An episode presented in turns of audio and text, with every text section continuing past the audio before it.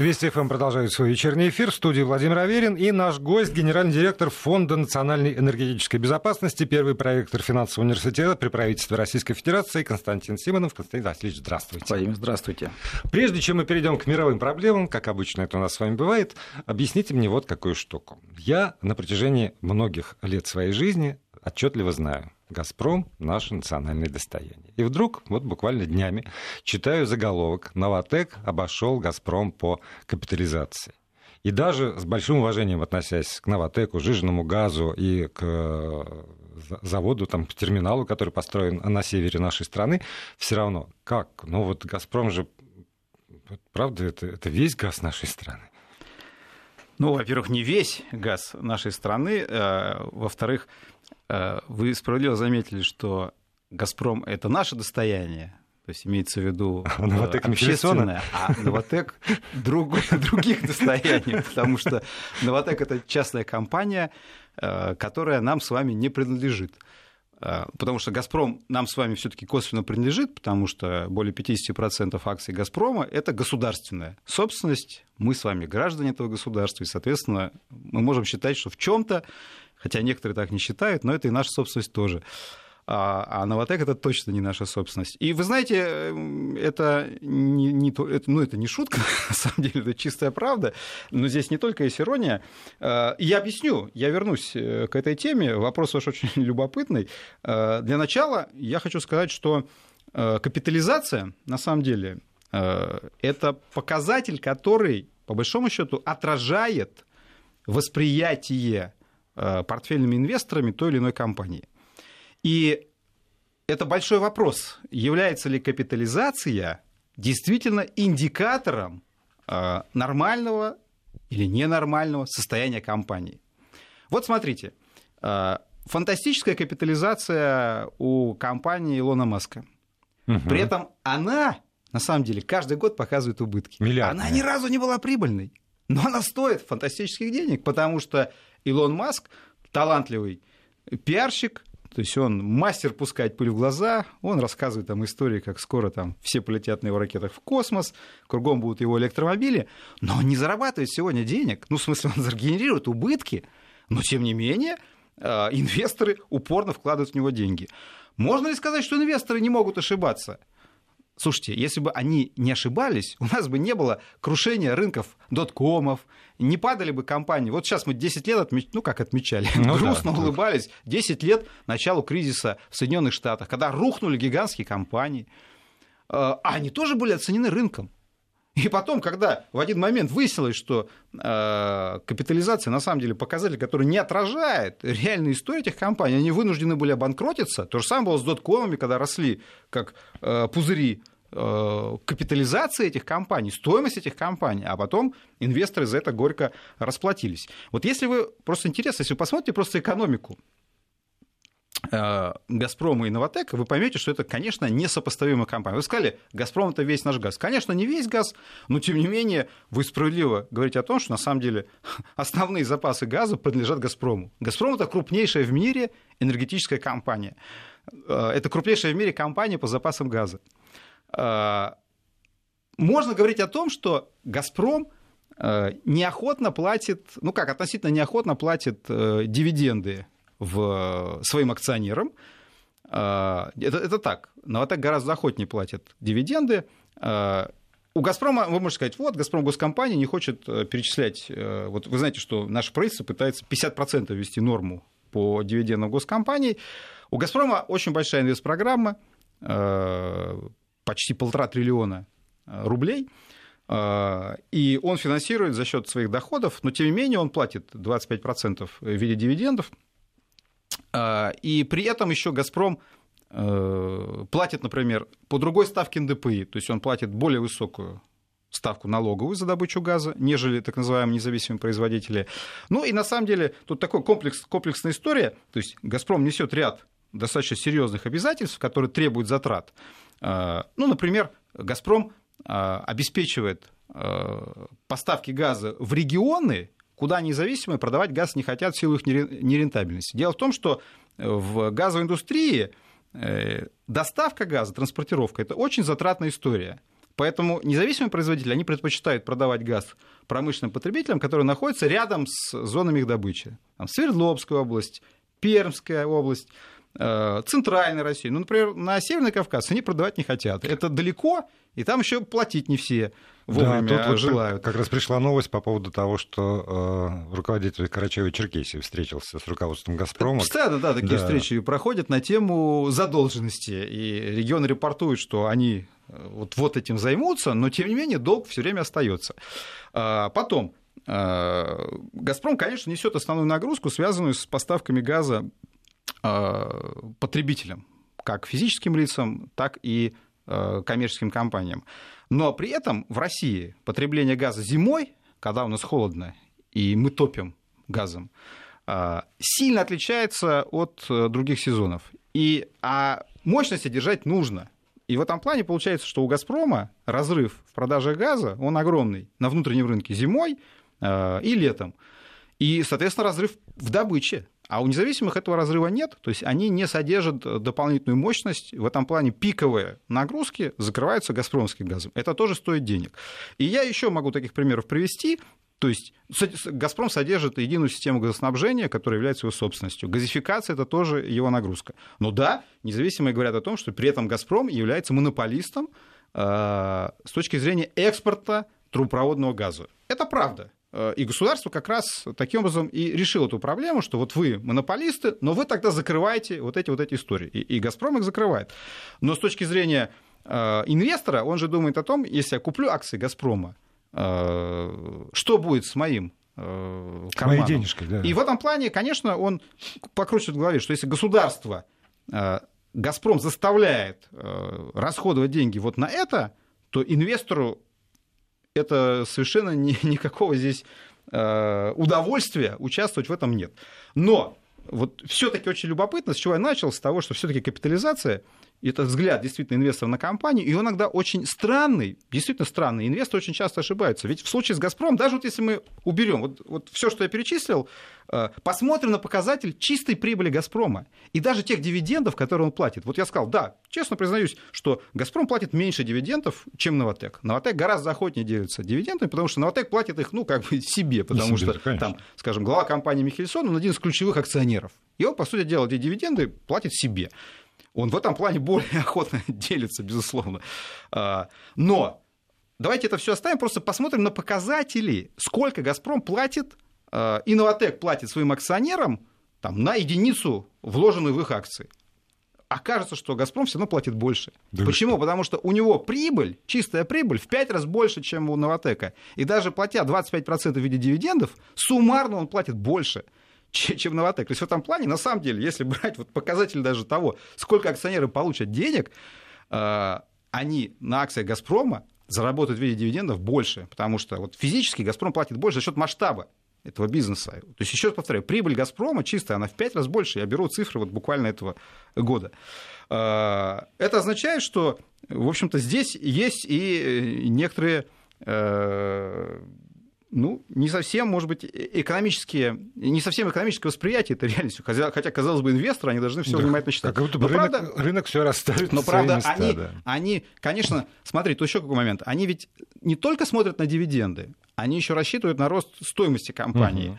А рост стоимости компании, вот если вы зададите себе целью разгонять капитализацию, вы будете делать вещи, которые э, нужны для того, чтобы капитализация росла. Я могу их назвать делайте так называемый байбек акций. То есть, когда компания сама выкупает свои акции. Ну, тут по закону Адама Смита, если вы покупаете свои акции, у вас стоимость их растет. Это классический способ поднять стоимость компании, когда вы начинаете сами выкупать. Многие частные компании так и делают. Платите промежуточные дивиденды. Новотек это делает, Газпром это не делает. То есть в этом плане Новотек сознательно ориентирован на то, чтобы капитализация его увеличивалась. А, я думаю, что Газпром, наверное, мог бы быть тоже здесь э, поэнергичнее, будем откровенны. Э, и потому что все-таки, видите, вот вы прочитали, у вас там сложилось там, впечатление, что что-то не то происходит. Да? Хотя с точки зрения цифр у, «Газпрома», даже там, с точки зрения чистой прибыли, ну, там, что, в этом чтобы, году знаете, чтобы но, снизить, снизить накал страстей, я могу... Ну, последнюю, при... последнюю да. ремарку просто, если позволите, вот с чего мы начали, с этой вот шутки, которая шуткой не является на тему государственного и частного. При этом, на самом деле, у нас действительно государство зачастую к своим компаниям относится жестче, чем к частным. А, вот Новотек реализовывает очень крупный, реализовал, уже запустил проект Ямал-СПГ, он получил там очень серьезные льготы, и налоговые льготы. Государство участвовало деньгами в инфраструктуре, вкладывало в порт Сабетта, в организацию движения по Севморпути, а, инвестировало деньги в ледоколы. То есть в этом плане государство очень сильно вложилось в этот проект, а, который, в общем-то, является частным проектом. Вот это тоже, тоже надо иметь в виду, когда мы, собственно, вот часто сравниваем, там, да, что, что лучше, государственное или частное, государственное или частное. Ну и последняя тоже ремарка. Я обещал, сегодняшняя рекомендация одной из, не буду называть, а, компаний, которые прогнозируют значит, поведение инвесторов. Так вот, а, прогнозная оценка по АРД «Газпрома» — покупать, покупать, покупать, вот, а по «Новотеку» — держать. Вот еще не продавать, но держать. Ну, это так, для тех, э, кто интересуется этим вопросом. Ну и перейдем вот еще к государственному интересу, потому что Сегодня премьер-министр Российской Федерации Дмитрий Медведев, э, говоря о бюджете на ближайшую трехлетку и на долгосрочный период до 2024 года, сказал, помимо всего прочего, и о э, некоторых э, сложностях опасностях, которые ждут российскую экономику. И вот помимо значит, внешнего санкционного давления привел еще такие факторы для осторожности. Подход, который мы использовали, максимально осторожный. Это касается и цен на нефть, и роста ВВП и других показателей. Нужно учитывать ситуацию на мировом сырьевом рынке, а также в не меньшей степени возможно расширение торговых войн, усиление протекционизма и санкционного давления. По поводу сырьевого рынка и вот ближайшие угу. перспективы. Действительно, есть э, опасения, что опять, значит, обвалится, там, предположим, цена на нефть, которая э, повлечет за собой много чего. Э, ни для кого не секрет, что у нас только рубль пока отвязался от э, цен, цены на нефть, а бюджет еще пока не отвязался.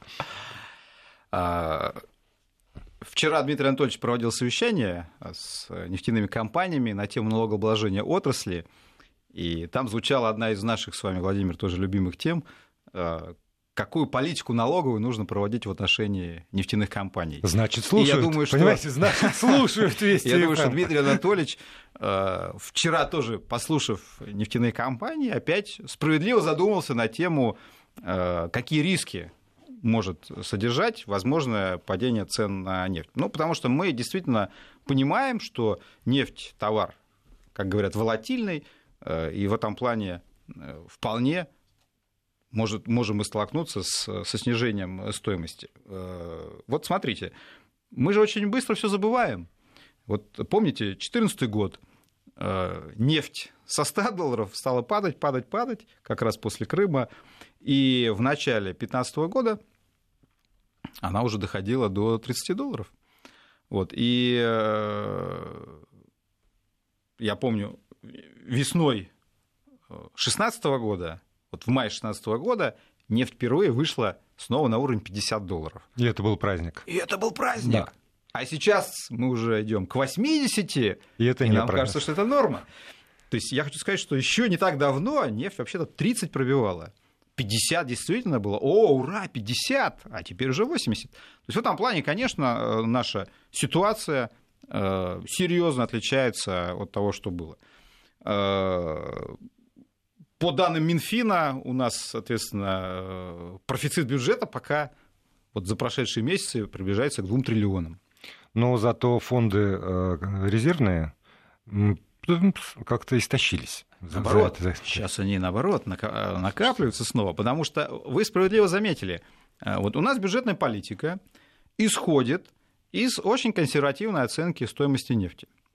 А, ну, знаете, такое понятие, как цена отсечения. Угу. Вот как раз все, что свыше этой цены, попадает вот в те резервные фонды, о которых вы говорили. Они истощались в период как раз 14, 15, 16 годов, но, собственно, они ведь и задумывались э, для того, чтобы как, их да, тратили как, как в период, да, да. период э, как раз нефтяного кризиса, я имею в виду ценового кризиса.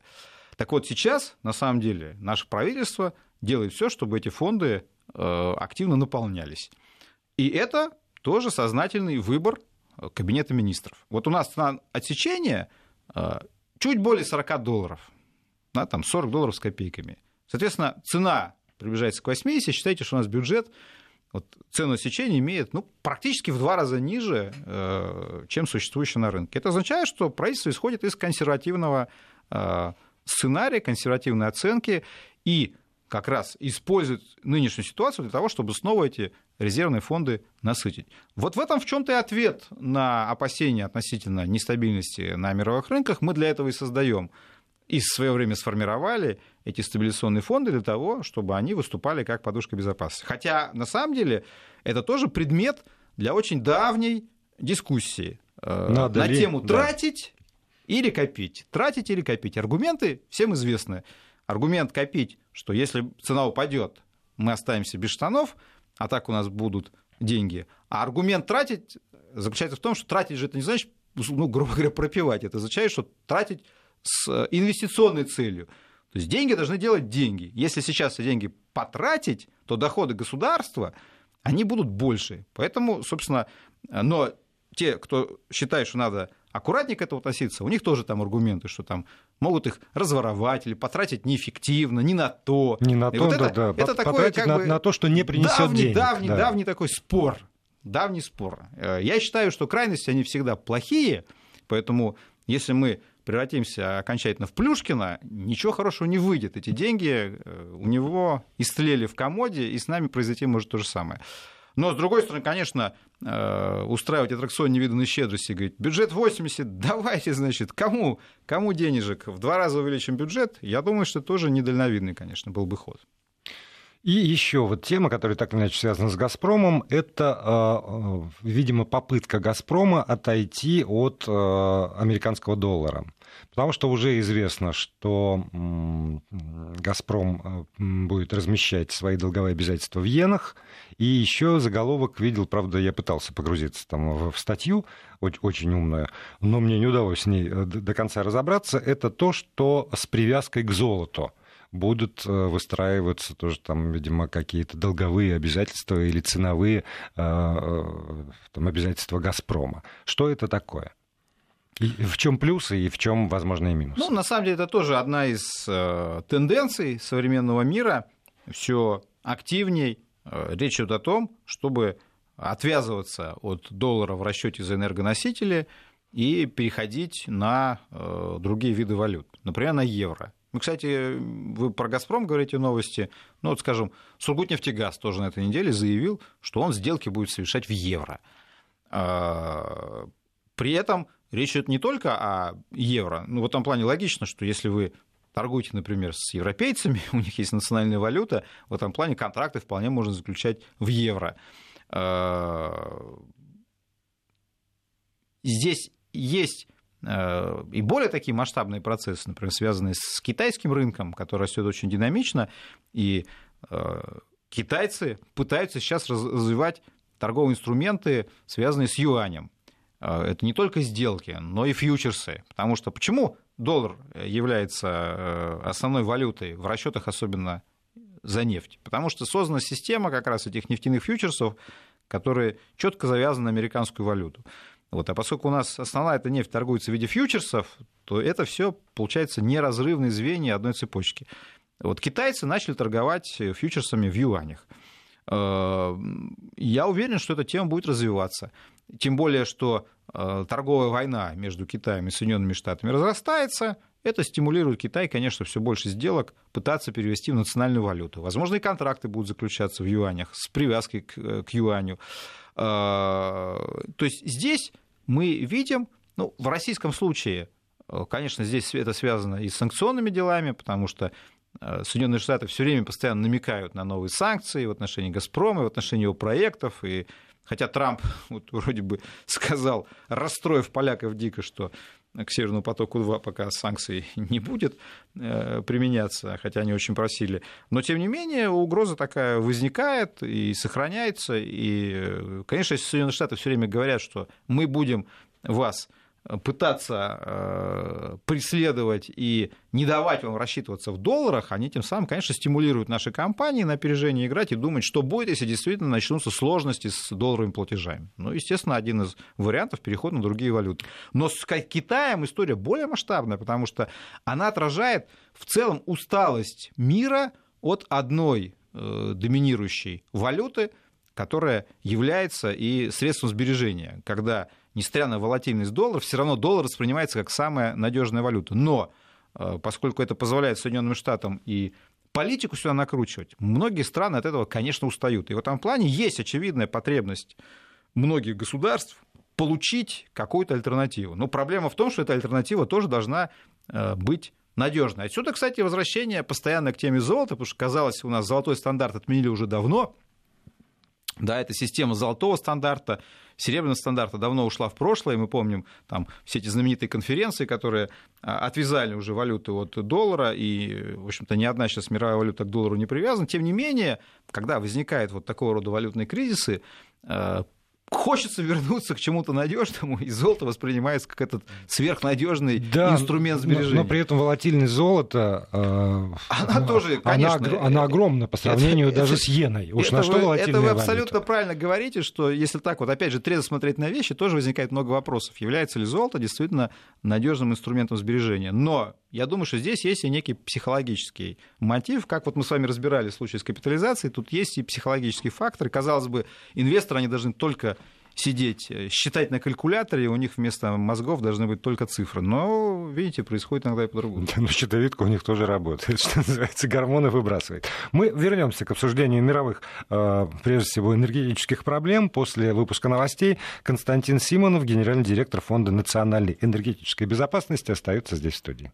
И продолжаем разговор. Э, Константин Симонов, генеральный директор Фонда национальной энергетической безопасности, первый проректор финансового университета при правительстве Российской Федерации здесь в студии.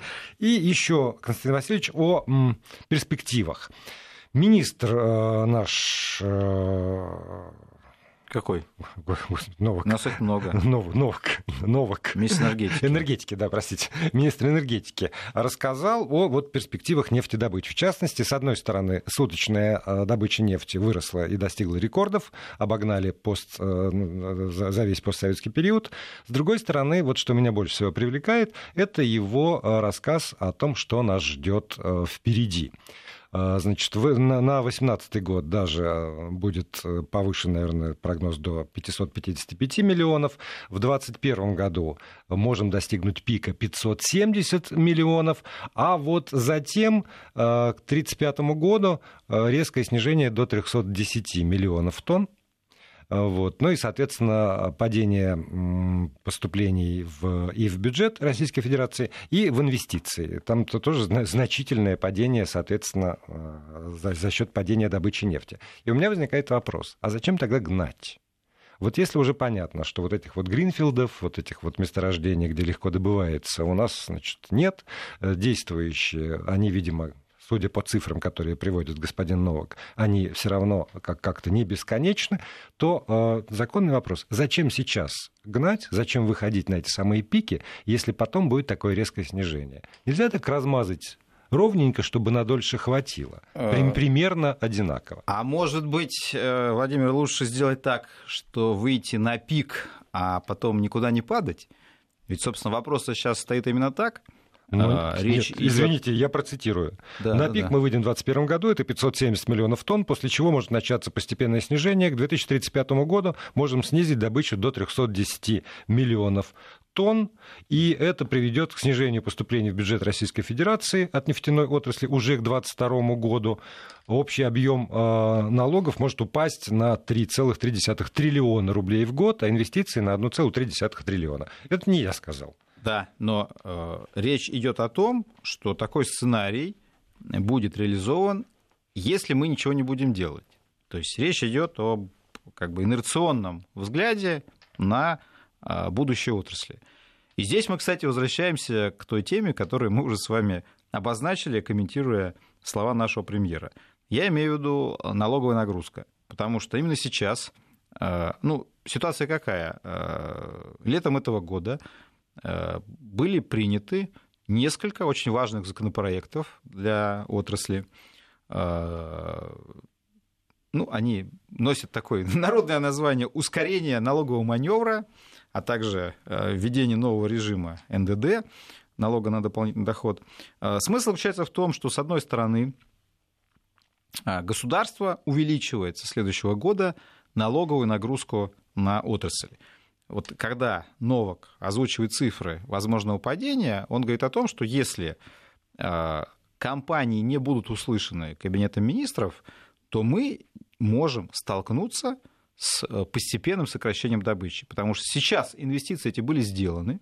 Вот у нас, я смотрел цифры, в прошлом году инвестиции в нефтяную отрасль увеличились примерно на 20% переработку увеличились на 10%. То есть в этом плане э, компании увеличивали вложения в отрасль. Теперь государство говорит о том, что компании должны более активно делиться с бюджетом. Ведь что такое ускорение налогового маневра? Ускорение налогового маневра, вообще суть налогового маневра, если коротко, э, это отказ от экспортной пошлины в пользу роста НДПИ.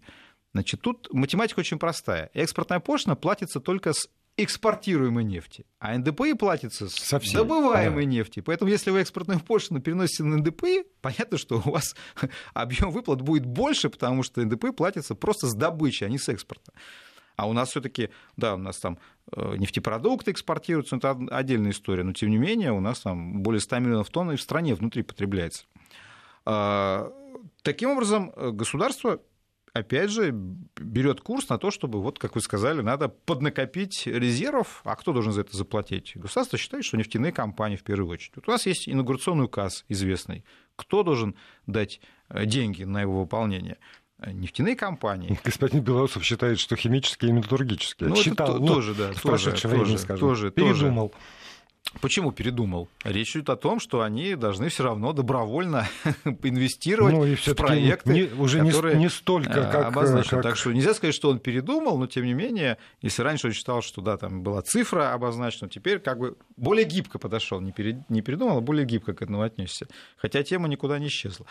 Вот, э, вот собственно, сейчас э, мы находимся в очередном раунде этого диалога. Почему? Потому что Минфин при этом сказал, что хорошо, мы согласны с тем, что у вас будут новые изъятия, но мы готовы в перспективе перейти на новую систему налогообложения.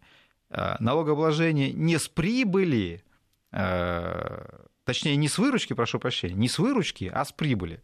Э, в чем отличие принципиальное? Ну, понятно, налогообложение с выручки означает, что вы просто берете налоги вне зависимости от себестоимости. А налоги с выручки предполагают, что вы учитываете себестоимость добычи в данном случае.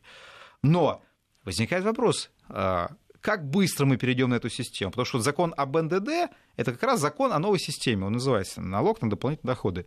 Но там, понимаете, выбрали только некоторые месторождения, там четыре группы отобрали. Этот эксперимент будет очень, очень долгий. И отрасль спрашивает, как быстро мы к этому перейдем? И вообще перейдем ли или экспериментом все ограничится? Минфин до конца ответов на эти вопросы не дает. Возникает а вот, и новый а сюжет. А вот если как... надо знать, вот а как, а какой временной лак? Потому что вот все инвестиции, ну понятно, в, в каждом деле, одно дело в пряники вложить в производство, Абсолютно другое правильно. дело в, в, в разработку новых месторождений. Ну, вообще, э, вот сколько им цикл, надо? Цикл инвестиционной отрасли 10 там, в среднем составляет да? Порядка, ну, порядка, может, там, 6-8 лет. Там, да, все зависит от сложности месторождений, но лучше оперировать цифрами вот где-то 6-8 лет. И, соответственно, а, все, все, что касается налогообложения, э, компания должна знать вот с, в том пример, дело, примерно с таким если, если мы говорим действительно про прогнозирование в отрасли, то вообще-то им хотелось бы иметь перспективу хотя бы там на 10 лет. Перспективу, понимание того, что эта система не будет меняться. Минфин вообще-то, вот сейчас у нас сегодня, кстати, правительство, вот вы говорили, правительство уже обсуждало бюджет угу. трехлетний, и он будет внесен сейчас в Думу. Но на самом деле его параметры хорошо известны, потому что уже летом в Думе были большие парламентские слушания, где правительство Силуанов лично представлял бюджет на, бюджет на трехлетку. А, вот, собственно, а, там написано, что Минфин обещает, что налоги больше меняться не будут. Есть они вот сейчас как бы вырастут, но больше не изменятся. Но тоже возникает вопрос, будут они меняться или нет? А, или будут ли они в лучшую сторону меняться, вот, скажем, в контексте нефтяной индустрии? И что тут такое, еще, что такое тут, лучше, еще, да. тут еще, понимаете, а, возникает тема цен на бензин. То есть, вот, конечно, у нас нефтяные компании, вот мы с вами начали с вопроса восприятия. Нефтяные компании тоже воспри... воспринимаются населением зачастую как жирные коты, вот, которые богатеют, богатеют, но при этом вообще не надо забывать, что у нас там, 70-80% Э, вот этой сверхвыручки от роста нефтяных цен забирается в бюджет через разные инструменты. Ну, слушайте, поскольку население тоже видит своего соседа, Нет, который работает в нефтяной компании, да, и получает в, в разы больше, Владимир, чем, я чем сказал, здесь. Что я вот ну, лично как? противник крайностей, поэтому э, конечно, я не собираюсь вам доказывать, что нефтяники это нищие люди, у которых последние штаны забрало государство. Конечно, нет. Я же сказал, 78% забирают, но 20-30% остается. И Конечно, нефтяные 2, компании, на эти 2% нефтяные знаете. компании. Вы, Владимир, фактически говорите как замминистра финансов, который на прошлой неделе так и сказал, что э, я считаю разговор бессмысленным, потому что э, и даже несправедливым, когда обсуждают пенсионную реформу и рост э, НДС, говорить о каких-то э, льготах для нефтяников. Они так хорошо зарабатывают. Почему не Вот. в Минфине, слушайте? Если мы практически одинаково говорим, я тоже могу быть замминистра. Попробуйте, напишите резюме. Может быть, они вас услышат. Таким образом, это действительно такой, на самом деле, важный спор. Почему? Потому что правительство говорит, ребята, мы с следующего года у вас еще заберем деньги, потому что цена на нефть растет, и мы считаем, что надо ускориться вот с этим налоговым маневром. Но при этом, как сейчас сказал Дмитрий Анатольевич, предел роста цен на бензин уже исчерпан. То есть при этом, когда нефтяники говорят, ну хорошо, вы с нас берете деньги, но мы хотим как-то компенсировать эти потери. Ну и так переложим-ка мы все-таки часть этой нагрузки На население. население, По да. привычке. А на кого Да. еще? Э, А правительство говорит, нет, ребята, этот номер не пройдет. Мы с вами не согласны. Они говорят, ну как, подождите, а что нам делать остается? То есть вы облагаете нас налогами дополнительными, все больше и больше и больше, но при этом э, вы требуете, чтобы мы еще там, не увеличивали стоимость топлива на внутреннем рынке. Э, И вот тут и начинаются довольно серьезные споры, которые вчера и э, привели нефтяные компании в правительство, и состоялся такой достаточно откровенный и непростой разговор. И правительство, в принципе, согласно э, компенсировать часть э, изъятых денег. Э, Об этом вчера договорились. То есть там будет такой сложный механизм, так называемые демпфирующие выплаты. То есть, короче говоря, э, компании смогут компенсировать э, часть разницы, то есть там считается, ну, там, грубо говоря, считаются нетбеки по сравнению с экспортом, внутренним рынком, и если пол- получится, что у компаний сильно увеличится разрыв между экспортными ценами и внутренними, то есть их будут заставлять держать низкие Мгм. цены, а этот нетбэк окажется невыгодным им, ну, то есть, когда экспорт будет гораздо выгоднее, да, чем поставки на внутренний рынок, государство будет им компенсировать какую-то часть, чтобы они могли эти цены поддерживать без излишних затрат для себя. Вот, собственно, такой механизм сейчас разрабатывается, но нефтяные компании просили ввести уже сейчас, потому что правительство уже сейчас намекает, что если они еще повысят цены на бензин, правительство вообще запретит экспорт э, бензина. Об этом прямо говорится, что тогда может быть вообще введена запретительная экспортная пошлина. То есть тогда просто им запретят экспортировать бензин, э, и они вынуждены будут продавать его на внутреннем рынке, и тогда этот нетбэк вообще никакого смысла иметь не будет, потому что они вообще лишатся возможности э, Я, экспортировать. я думаю, что Но- по- после дела Улюкаева правительство все-таки сговорчивее в разговоре с нефтяными компаниями. а, В принципе. А, Да. Еще одна, еще одна тема, А извините. вы знаете, не совсем. Вы знаете, не совсем, потому что на самом деле, еще раз повторяю, э, объем изъятий первоначально он планировался на уровне полтора, там 1,6 даже триллионов. Да, сейчас вот это решение, о котором мы с вами говорили по э, там, демпфирующим выплатам, оно оценивается где-то в 230 миллиардов. Да, то есть нефтяные компании надеются вернуть 230 миллиардов. Но при этом не забывайте, что дополнительно они должны скинуться больше триллиона. Дополнительно, да, то есть вот дополнительные налоговые выплаты будут больше триллиона. 230 им вернут, да, но полтора хотели забрать. То есть вот вам вся математика. Рублей?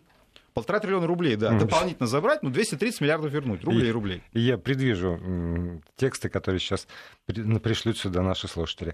Ну, в общем, поскольку... при- какие тексты пришли? Ну, там по поводу того, что чтобы набрать один триллион, достаточно продать несколько яхт и дворцов, например. А, Вот, ну, ты такой популистский взгляд на вещи. Оставим эту тему, она опасная. Перейдем к Трампу, к безопас- безопасной теме. Хорошо. Да. Вот, у нас с вами еще примерно 6,5 минут есть для того, чтобы развенчать э, американского президента. Этим мы займемся. Президент США Дональд Трамп призвал страны ОПЕК снизить цены на нефть. Я процитирую его твиттер. Удобно с Трампом. У него все в Это твиттере правда. короткими Это фразами. правда. Монополия ОПЕК должна снизить цены. Они не были в безопасности долго без нас, но все еще продолжают продвигать бо- более, более высокие цены на нефть. Мы запомним. Конец цитаты.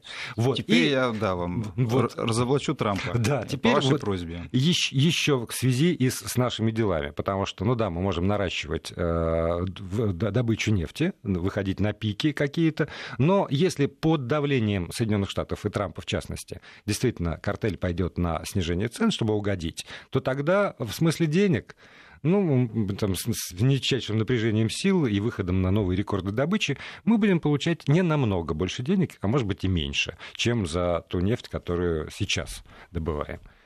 Если Но по... угрозы Трампа возымеют действие. Значит, по поводу, собственно, инвестиций, я уже сказал, еще раз зафиксирую, что если государство и отрасли у нас все-таки удастся договориться, то если у нас сохранится уровень инвестиций и вырастет, то мы вполне способны эту добычу держать. То есть у нас запасы позволяют. Теперь про Трампа.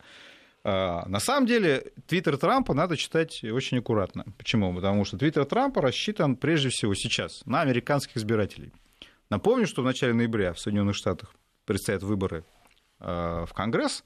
Они очень ответственные, и вы знаете, что там ломаются копья, не только копья на тему, удастся ли демократам получить большинство в парламенте и начать процедуру импичмента Трампа. Знаете, если бы только у них там ломались копья. Я ну, когда да, вижу, как наши бабушки под баян поют песни Ну, как вы знаете, э, там э, бояре дерутся, у холопов чубы трещат. А, уже мозги.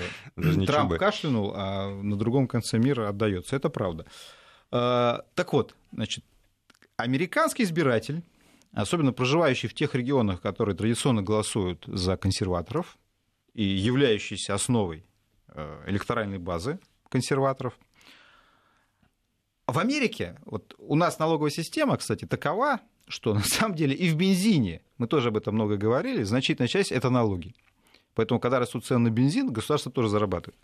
А, в Соединенных Штатах система совершенно другая. Там довольно низкий уровень налогов, Поэтому цена на бензин гораздо быстрее реагирует на мировые цены. Мировые цены пошли вверх, цена на бензин в Америке ушла вверх. Мировые цены пошли вниз, цена на бензин снижается. Американский избиратель видит, что в Америке дорожает бензин. Америка страна, как мы знаем, автомобилизированная, и автомобиль является частью фактически их национальной культуры. Избиратель, который живет в Техасе и в других штатах, который активно пользуется автомобилями и потребляет бензин, ему не нравится, что растут цены на заправках что галлон бензина дорожает. И Трамп пытается показать, что он борец за э, низкие цены. Но на самом деле это неправда. Вот здесь мы и разоблачаем Трампа. Потому что на самом деле Трамп как раз вместе с американскими нефтяными компаниями заинтересован в том, чтобы цена на нефть была высокой. Поэтому Трамп играет в такую хитрую игру. Во всем виновата ОПЕК. Я, значит, им там сейчас настучу, э, я их напугаю, поэтому сильно нефть не подорожает. Но я действительно думаю, что вряд ли у нефти есть там какой-то серьезный потенциал там, роста до 100 долларов. Хотя посмотрим, потому что Трамп ведь на самом деле одновременно делает все, чтобы цена-то ушла вверх. Вот, скажем, он вводит санкции против Ирана которые как раз в ноябре в начале начнут действовать, конечно, это приведет к росту нефтяных цен, потому что возникает вопрос, что будет с одним из довольно серьезных добытчиков, производителей нефти иранская нефть. Соединенные Штаты сейчас делают все, чтобы ограничить экспорт после введения санкций из Ирана. То есть Трамп сам работает на э, удорожание нефти. То есть в этом плане Трамп говорит, что нефть очень дорогая, это безобразие, но в реальности Трамп делает все, чтобы нефть была дорогой. А почему он это делает? Потому что это выгодно нефтяным компаниям Соединенных Штатов, потому что Соединенные Штаты, между прочим, сегодня крупнейший производитель нефти с конденсатом в мире – вот. Это я э, молчу про то, что американские компании добывают нефть и в других регионах, не только у себя на родине. То есть Соединенные Штаты на самом деле э, зарабатывают на дорогой нефти, и Трамп, в общем-то, является, как известно, достаточно активным лоббистом американских нефтяных компаний, поэтому мы за это ему благодарны кстати, за что я люблю Трампа, за то, что на самом деле он может писать в Твиттере что угодно, но он сделал очень много, чтобы э, нефть была дорогой. В том числе, кстати, в свое время, как известно, э, снижал курс доллара, что приводило к росту нефтяных цен. Вот как это было, скажем, в 2017 году. Вот. То есть в этом плане Трамп, Трамп на, на нашей, на своей, на, заодно на нашей стороне, и вся его политика на самом деле приводит как раз к тому, что стоимость нефти, вот мы видим уже на уровне 80 долларов находится. А избиратель, он пытается объяснить, что он, вот, соответственно, на ОПЕК каким-то образом пытается давить. А есть ли реальные инструменты? Потому, ну, правда, все же, все же помнят вот, э, инструменты чего? Э, давление на ОПЕК, потому что там, по поводу 80-х годов прошлого века резкое падение, э, я не знаю, это теория заговора или реальность, ну, может быть, и реальность. Это Сауд... отдельная большая тема, вот. ну, что да, произошло в 80-е, да, но, как-нибудь можем как, вернуться. Как отдельно, но в, в массовом сознании присутствует, что может быть некий сговор, который вот направлен против.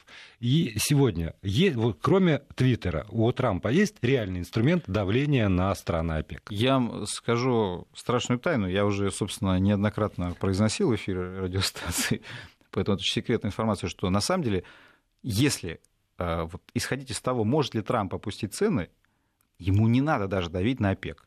Э, почему? Потому что на самом деле э, у Трампа достаточно власти для того, чтобы снизить цены на нефть без всякого без всякой организации производителей Только надавив Почему? на своих. Конечно. Изменив курс доллара, например, увеличь стоимость э, американской валюты, и цена пойдет вниз. Это раз. Во-вторых, э, убеди инвесторов начать распродажу нефтяных фьючерсов. Это же в основном американские инвесторы институциональные и прочие. Ну, э, в этом плане, понимаете, вот мы же говорили, что рынок нефти структурирован так, что 95% продаж — это бумажная так называемая нефть, это фьючерсы. А кто ими торгует? Торгуют в основном американские инвесторы. Сделать так, что они начнут сбрасывать эти фьючерсы, может, просто и все. Может ли сделать Трамп что-нибудь внутри страны? Это вопрос, который мы обсудим в следующих программах. Спасибо Константину Симонову.